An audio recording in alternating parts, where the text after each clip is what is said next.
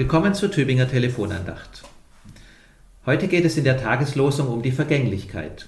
Wir sind eingeladen, über einen Vers aus Psalm 39 nachzudenken, wo es heißt, Herr, lehre mich doch, dass es ein Ende mit mir haben muss und mein Leben ein Ziel hat und ich davon muss. Ja, so ist das. Unser aller Leben ist begrenzt. Niemand kommt am Ende mit dem Leben davon. Wir wissen das und blenden es doch meist aus unserem Leben aus.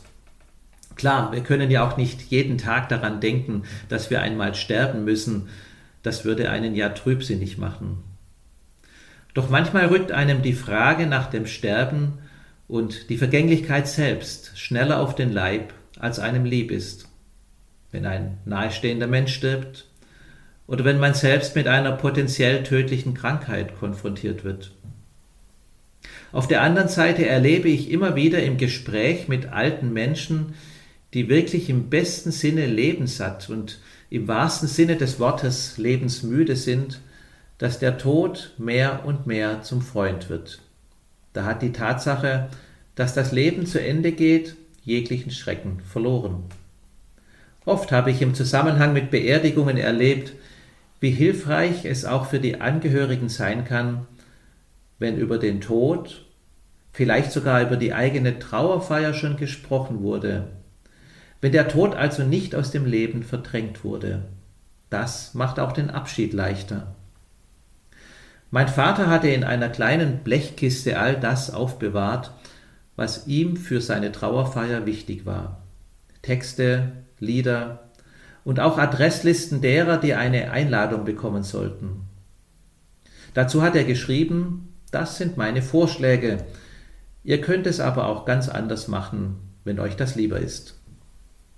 Als er dann mit 99 Jahren wirklich lebenssatt starb, hat uns das Stöbern in dieser kleinen Kiste sehr geholfen. Wann ist der richtige Zeitpunkt, sich Gedanken über das eigene Sterben zu machen? Das ist sicher eine Frage, die man nicht allgemein beantworten kann. Diese Frage muss jeder und jede für sich selbst beantworten. Herr, lehre mich doch, dass es ein Ende mit mir haben muss und mein Leben ein Ziel hat und ich davon muss. Besonders gut gefällt mir an diesem Psalmvers, dass er nicht nur vom Ende des Lebens, sondern vom Ziel des Lebens spricht. Unser Leben geht also nicht einfach sang- und klanglos zu Ende, sondern hat ein Ziel. Und dieses Ziel liegt dort, wo es auch seinen Ursprung hat, in Gott, dem Schöpfer und Vollender allen Lebens. Aus Gottes Hand bekommen wir unser Leben geschenkt, in seine Hand legen wir es zurück. Das ist unser Trost im Leben und im Sterben. Und deshalb ist Gott auch der beste Lehrer, wenn es um die Frage nach dem Tod geht. Weil er das Ziel ist und weil er der Einzige ist, der über die Grenze des Todes hinausschaut. Wir können das aus uns selbst heraus nicht. Wir können es nur glauben und hoffen.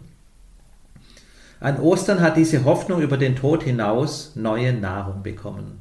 Tod, wo ist dein Sieg? Tod, wo ist dein Stachel? lesen wir bei Paulus.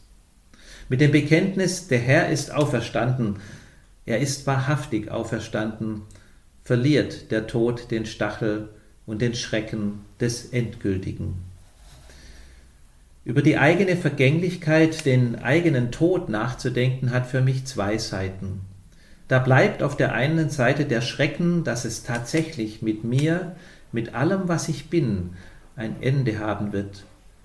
Dieses Wissen um die Vergänglichkeit, dieser Schrecken angesichts der Sterblichkeit macht mich demütig und lässt mich mein Leben, und zwar jeden Tag, der mir geschenkt ist, dankbar wertschätzen.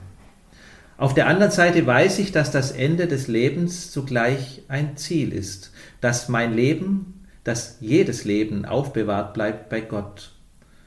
Und dieser Gedanke tröstet mich und schenkt mir Hoffnung. Das ist meine Lehre, die ich aus dem Nachdenken über die eigene Vergänglichkeit ziehe. Und ich merke, dass es für mich keinen Grund gibt, diese Gedanken zu verdrängen. Im Gegenteil, sie geben meinem Leben hier und heute Tiefe und Sinn. Bleiben Sie behütet. Herzlich grüßt Sie Pfarrer Friedemann Bauschert aus der Stephanuskirche in Tübingen.